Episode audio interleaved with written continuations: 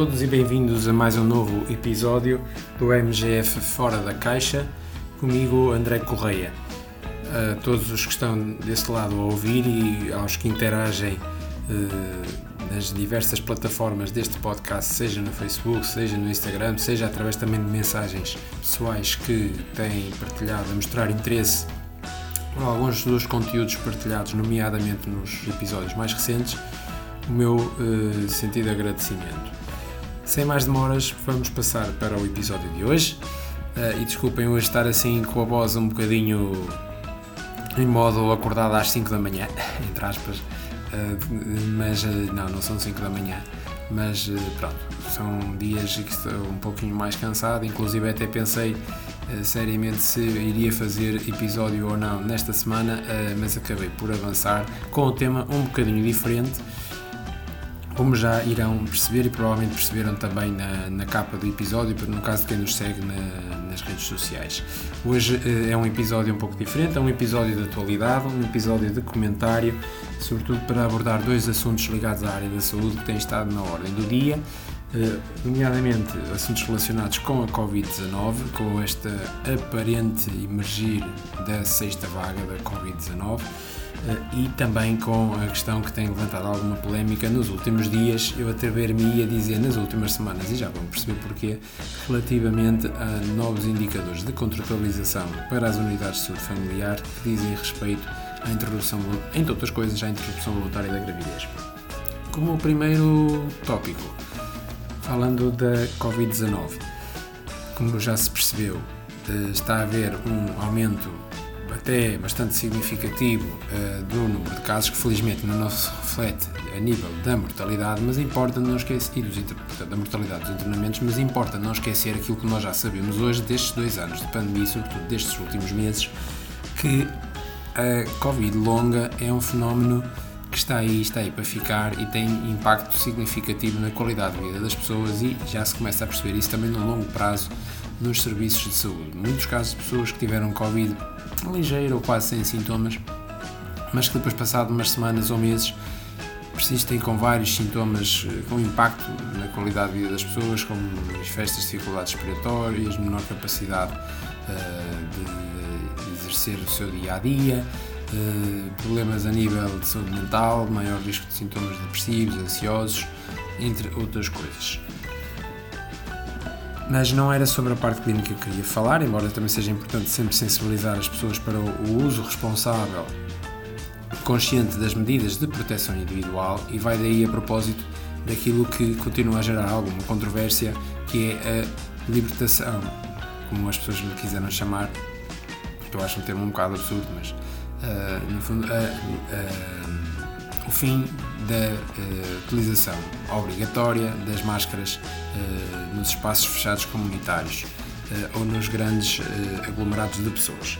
Que, como se pode ver, o resultado agora está à vista. Os, essa medida foi determinada numa fase em que ainda estávamos com a pandemia longe de estar resolvida. também não nos iludamos que isto, o vírus vai viver connosco, provavelmente, mas seria muito importante termos tido como a saúde pública veio sensibilizar várias vezes, a Associação Nacional dos Médicos de Saúde Pública veio sensibilizar várias vezes, deveríamos ter valores muito mais baixos de infecção, valores muito mais baixos de mortalidade para podermos ter, uh, uh, portanto, facilmente uma suspensão das medidas de proteção individual. Isso não aconteceu, as pessoas, como é óbvio, estão fartas do uso de máscara e libertaram as máscaras e estão aí o resultado à vista. Mas o problema não é só o aumento do número de casos, é aquilo que é a sobrecarga dos serviços de saúde. E podem dizer na televisão que, sim senhora, muito bem, não há internamentos, ótimo, mas não há dia que não se fale de pessoas irem para as urgências, por, sobretudo desde que caiu outra medida, a meu ver, de forma absurda, que eu só a vejo como uma medida puramente economicista, que foi a suspensão dos testes com participados nas farmácias eu já dizia que nem que houvesse um teste com participante por mês, mas por, por pessoa, mas pelo menos deveria haver. Um, isso está-se a refletir muito agora, seja nas urgências, seja também nos centros de saúde. Um, algo de errado se passa.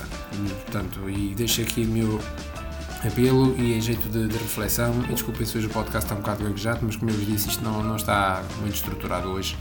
Mas é aquilo que vimos sentindo no terreno, eh, sobretudo nesta última semana, e, e posso estar um bocado enviesado pelo pensamento de, do que vejo acontecer na minha unidade de saúde, mas também pelo que eu vou lendo de colegas em fóruns médicos, penso que a realidade é transversal a várias unidades.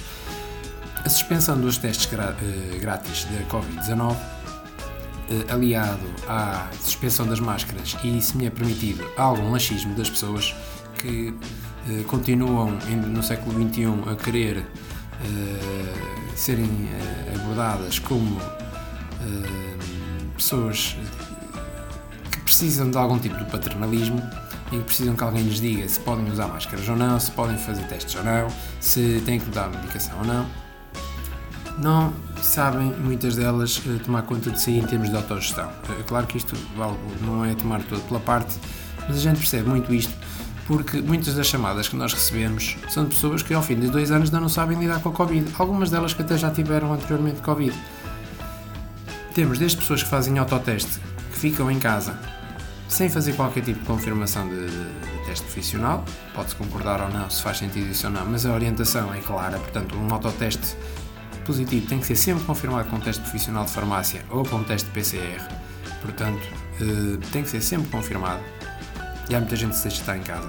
E depois há pessoas que, quando têm dúvidas para a gestão dos seus sintomas, resolvem ligar para a Saúde 24, que é um serviço muito útil, é um serviço que, eh, só para ter uma ideia, há centros de saúde até que só aceitam doentes eh, na sua consulta aberta quando ligam para a Saúde 24, mas isso seria muito interessante se a Saúde 24 estivesse a funcionar bem. Não serve este eh, episódio para estar a, a a criticar o cascar os profissionais que lá trabalham, até porque acredito que as condições também não sejam as melhores, mas isso fica para quem para as organizações profissionais que defendem o, os colegas que ali trabalham.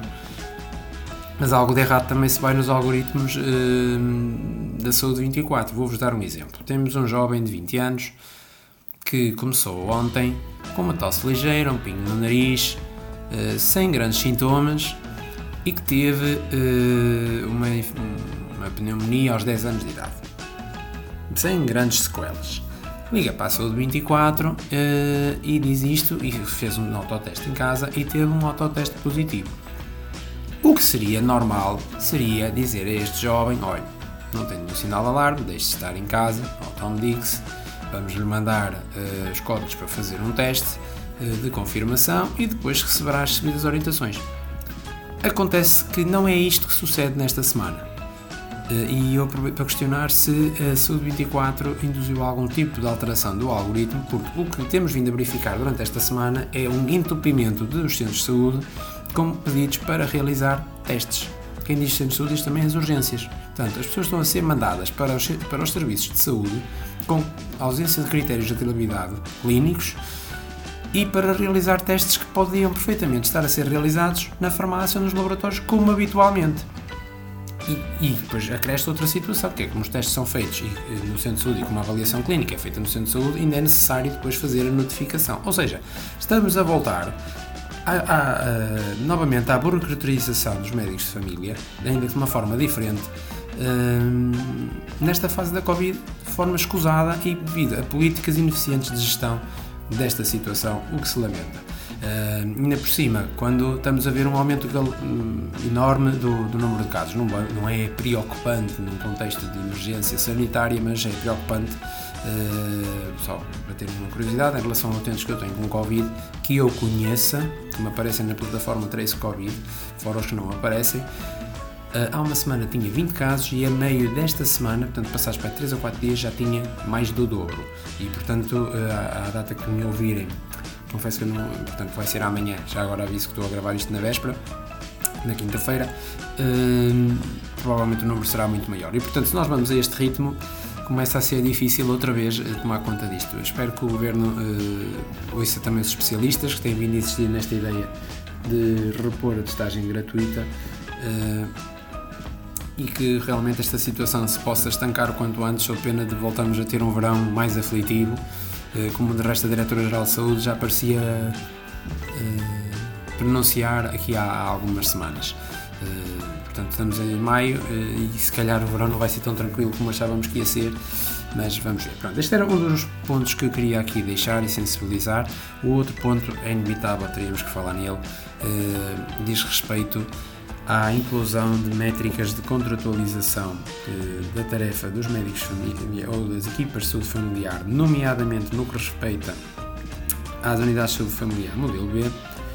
Uh, isto a propósito também do, do, do, episódio que já foi aqui falado aqui há tempos, que é a contratualização, e, que diz respeito à proposta que seria a inclusão de uh, critérios de ausência de interrupção voluntária de gravidez e de doença sexualmente transmissível no índice de planeamento familiar nas mulheres em idade fértil, que serve para calcular a componente remuneratória variável das equipas do USF modelo B. Basicamente, em que é que consiste isto? Recapitulando a proposta de contratualização, eh, as USFs modelo B, além de contratualizarem várias métricas e vários indicadores eh, que resultam num índice de desempenho global, e penso que falamos nisto no último episódio sobre no episódio anterior sobre contratualização, tem também outras variáveis que dão, no fundo, um, um prémio de um suplemento remuneratório, digamos assim, em função de certos objetivos cumpridos, por exemplo, eh, a vigilância de uma gravidez adequada, se as crianças têm um acompanhamento adequado com por exemplo, primeiro ano de vida convém ter seis consultas por ano, ter a vacinação em dia, eh, ter certos parâmetros do desenvolvimento analisados, etc. Pronto. Que são indicadores que fazem algum sentido e que vêm já de alguns anos são indicadores que, apesar de tudo, alguns fazem sentido, outros nesta fase já não, sobretudo não fazendo muito sentido por um lado, são indicadores que já têm muitos anos uh, e que uh, estão com bons resultados e estagnaram.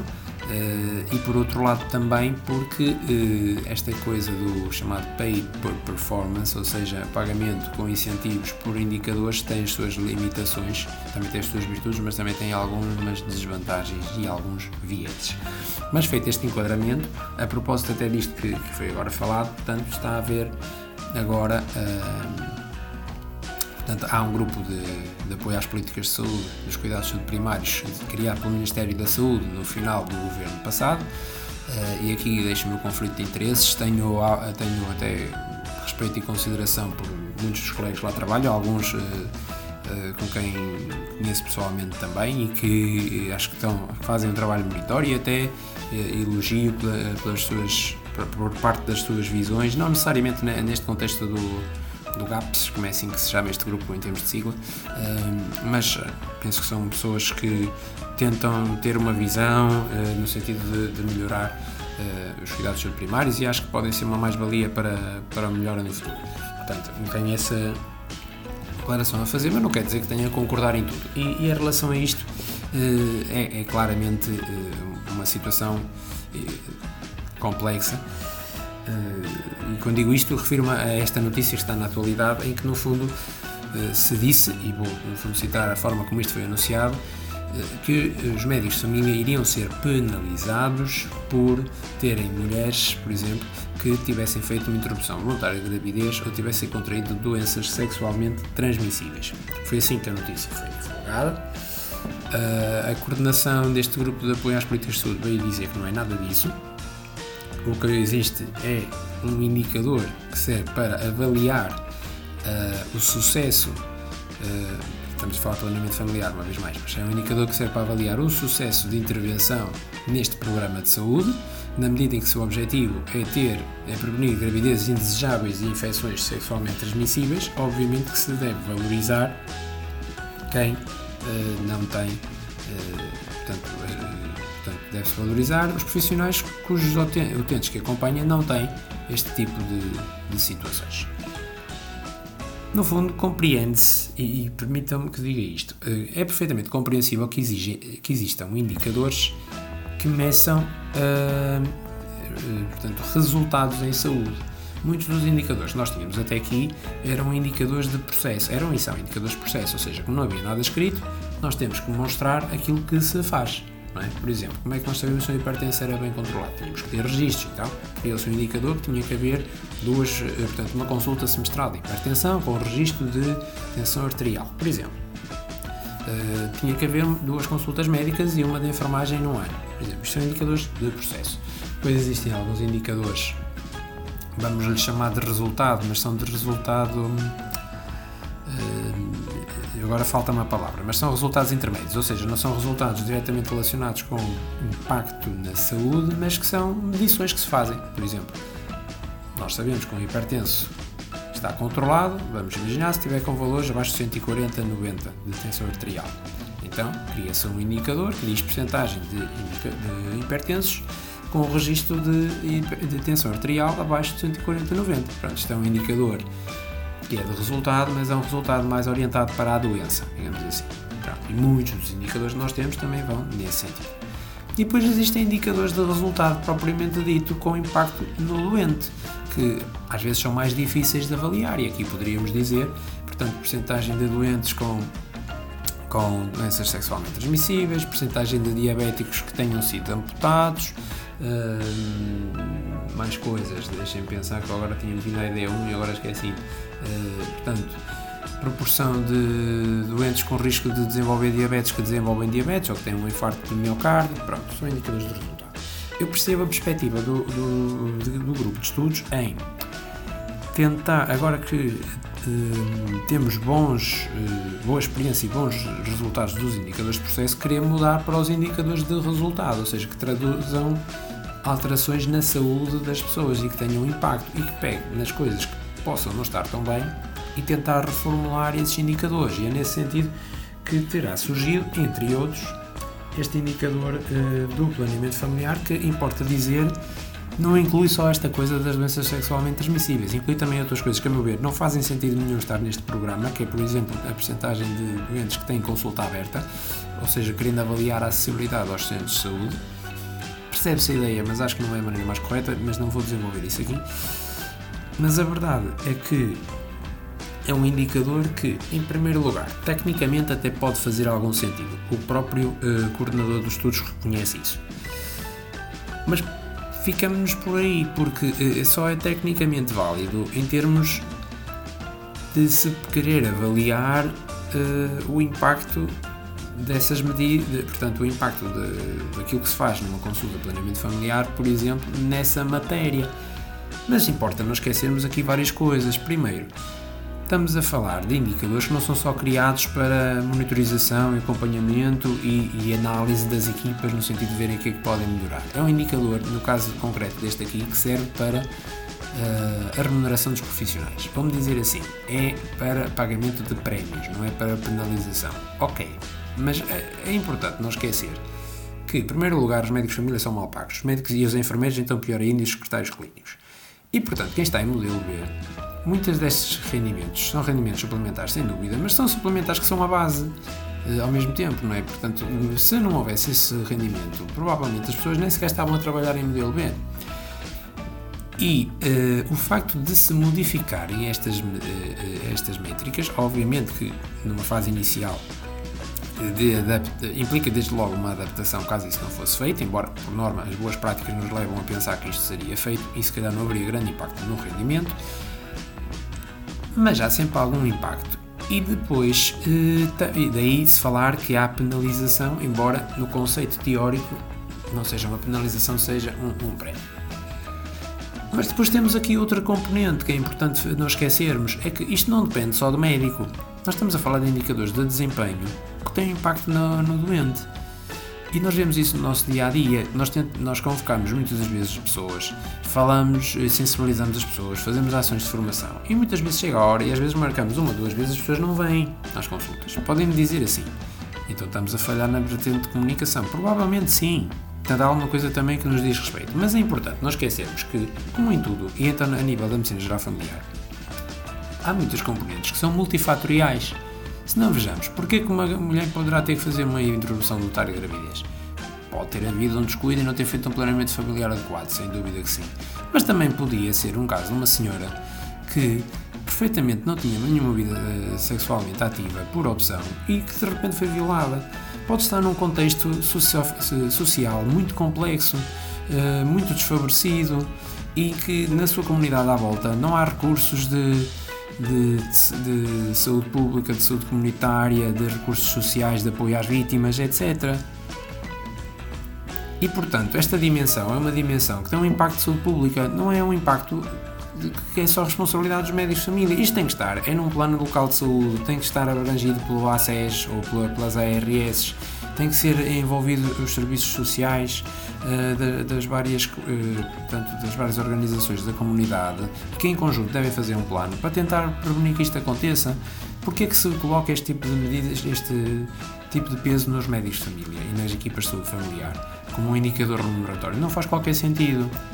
E depois, já nem sequer estou a entrar naquilo que tem sido muito falado, não é? Que é a questão uh, da discriminação de género, de uma questão uh, em termos éticos discutível e, portanto, a meu ver, em conclusão, isto gerou-se aqui um tiro no pé em relação a este indicador e a propósito disso, neste dia que vos gravo, como eu vos disse, o podcast vai para ar sexta-feira, mas estou a gravar na quinta e quando acordei tive a oportunidade de ler que, e a meu ver é uma boa notícia, esta medida vai cair. Ou seja, e vou-vos ler que eu tenho aqui, isto no Expresso e no Público também, portanto, este grupo técnico, portanto o GAPS, decidiu por unanimidade retirar as propostas da inclusão destes critérios, como já foi falado, e a decisão foi comunicada na quarta à noite à Ministra da Saúde.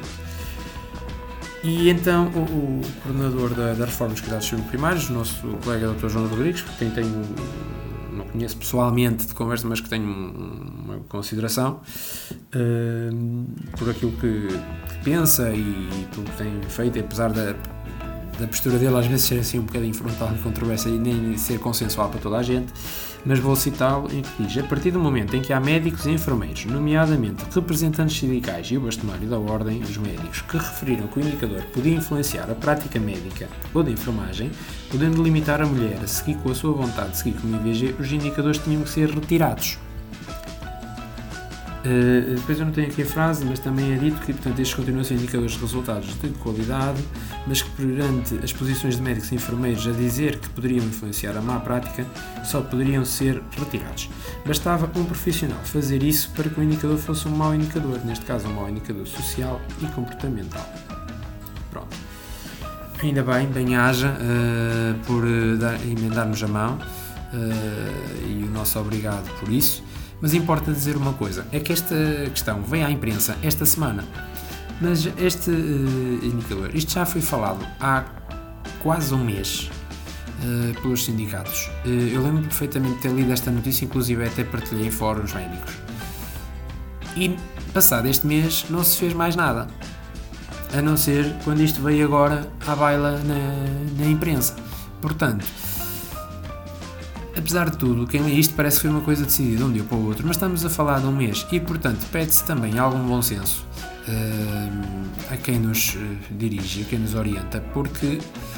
Uh, e, e estamos atenção a falar que está no grupo de apoio de políticas de saúde são médicos família, portanto temos que ter aqui algum cuidado para não vermos só a vertente técnica, temos que ver a vertente humana, a vertente social e ter o bom senso de perceber em que contexto é que isto se aplica. Temos o contexto social que faz muita diferença nas comunidades e temos o contexto também dos serviços de saúde que continuam depauperados, como se sabe, não é?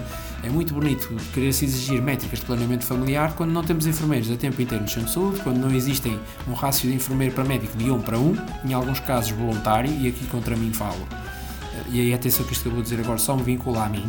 Eu trabalho numa unidade de saúde em que existe, por opção, menos enfermeiros que médicos. Eu sou o único enfermeiro da minha unidade que não tem, sou o único médico da, da minha unidade que não trabalha em parelha médico e enfermeiro, trabalho com os enfermeiros todos, com as virtudes e defeitos que isso tem. Mas que a meu ver tem mais defeitos que virtudes.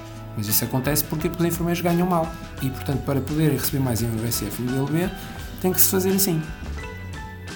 E se calhar é mais urgente atuar neste tipo de situações do que estar a implementar à força medidas que se calhar funcionariam muito bem no mundo ideal. Só que lamento, não é o mundo ideal em que estamos permitam-me o desabafo. Mas, uh, resumidamente, uh, espero que o grupo de apoio de políticas de saúde continue a pensar as mudanças dos cuidados primários. Acho que tem algumas boas ideias, outras mais controversas, mas acho que claramente nesta situação foi um tiro no pé que felizmente eh, foi revertido. A propósito disso, e como eu disse, foi hoje que tomei conhecimento que esta medida foi revertida e aproveito também para destacar mais dois artigos de opinião do Jornal Público a propósito da medida desta quinta-feira, 12 de maio. Um é do uh, João Miguel Tavares, que no fundo toma partido, se quisermos chamar assim, uh, da, da opção do GAPS. Uh, pronto, é a João Miguel Tavares, concordo se gosta ou não, mas que no fundo explica também uma coisa que é verdade, que é também assume-se as IVGs no contexto do SNS como se fosse uma doença e não é uma opção da mulher.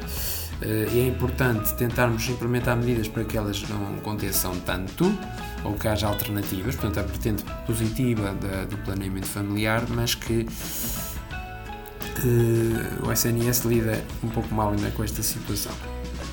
Mas que, mais uma vez, tenta focar na lógica do ah, isto é um prémio, não é nenhuma penalização. Pronto, sobre isso já estamos neste podcast uh, falados. O outro artigo que eu queria destacar, uh, eu agora perdi-o e, e deixei-me só aqui procurar o que eu confesso que eu tinha aqui mais à mão, mas é um artigo de opinião eh, que portanto foi publicado antes desta término da decisão, que também foi feito por várias colegas médicas de família, que eu tenho que citar e tenho que ler e tenho que parabenizar pela hum, sensatez com que publicaram este artigo de opinião, que foram os colegas doutoras Isabel Santo, Catarina Viegas, Dagmara Paiva, Inês Rosendo, Nina Monteiro, Mariana Cerejo, Maria João Queiroz, Maria José Rigó, Mónica Granja e Rubina Correia, com o título Ideologia sexista não pode determinar cuidados de saúde. Destacando que esta questão de eficácia do planeamento familiar não se mede pelo número de IVGs. Há outros parâmetros, por exemplo, quantos homens utilizam consulta de planeamento familiar, quantas vasectomias foram feitas eh, em Portugal. E destaca também a questão de, dos vieses de, das limitações desta pay per performance, uh, tendo diversos indicadores ditos de desempenho, pouco ou nada a ver com a ação médica e enfermagem, uh, e que muitas das vezes estes indicadores subvertem uh, o propósito de obter melhores desempenhos e resultados em saúde, não é? E portanto, destacam aqui várias medidas, portanto, dizendo que o indicador agora sugerido pode ter um efeito perverso na tentativa de atingir resultados favoráveis, levando a reduzir o acesso à IVG, fazendo com que os médicos sejam tentados a interferir numa escolha uh, que não seja uh, a sua. Uh, fala também das questões do facto da IVG ser muitas vezes ser feita em mulheres muito jovens, com baixos rendimentos e níveis elevados de literacia, fatores que nada têm a ver com a acessibilidade ao planeamento familiar e possivelmente até há menos consultas ou menos médicos de família nos locais mais deles necessitados onde haverá mais IVGs. Portanto, moral da história, é importante atuar sim naquilo que é a melhor eu ia dizer melhor acessibilidade, mas vou retificar, melhor disponibilidade de serviços de saúde, de serviços sociais, de serviços da comunidade e de literacia em saúde. E é por aí que se tem que atuar. É muito bom estarem a ser pensados as métricas dos cuidados de saúde primários. Haveria seguramente muitos centros de saúde com maus vícios. E digo maus vícios, não me interpretem mal, é no sentido de quando se chega a boas práticas com bons resultados, continua-se a privilegiar muitas vezes dessas e há coisas que estão mal e que não se melhoram e fica-se ali estagnado. E, portanto, faz algum sentido revermos. E os, os cuidados saúde primários de hoje, seguramente, não são os mesmos de há 10 anos atrás. Eu não, não, não tenho 50 anos, mas noto isto já desde a minha formação para agora. E, portanto, é normal que haja uma evolução e que tenha que haver uma revisão. Mas temos de ter em conta a sensatez, as condições que existem, a motivação dos profissionais e ouvir também toda a gente para, em conjunto, construirmos um, um consenso que nos faça todos remar para o mesmo lado e com melhores resultados em saúde. E esta situação penso que foi um bocadinho um tiro no pé.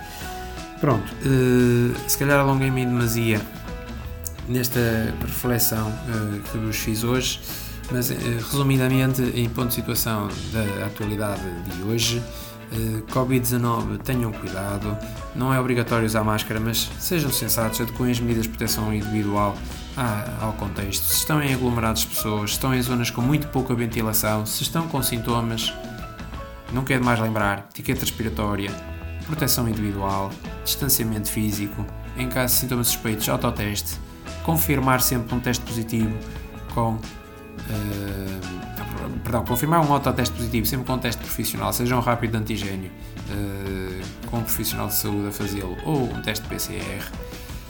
E tenhamos muito cuidado porque a Covid ainda não acabou.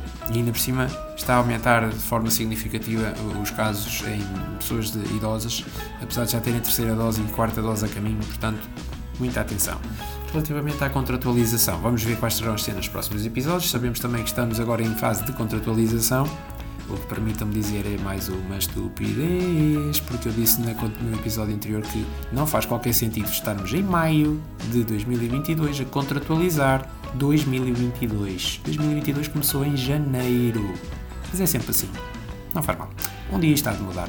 Nada de chegar o dia que nós em setembro estamos a contratualizar para o ano seguinte, ou para dois, três anos seguintes. Vamos ver, quem sabe um dia. Muito obrigado a todos por estarem desse lado. Uh, pela paciência em me aturarem hoje. Uh, vou tentar manter a regularidade dos episódios, não foi muito fácil. Estaria a mentir se vos dissesse que tinha um episódio preparadinho para esta semana, mas que não vai ser por causa disto. Infelizmente não foi possível preparar o episódio conforme eu tinha inicialmente pensado, mas surgiu este tema da atualidade e portanto achei pertinente fazê-lo. Quero crer que na próxima semana vamos ter episódio, até porque também temos uma ocasião a celebrar na próxima semana e mais não digo. Continuem desse lado, muito obrigado, fiquem bem.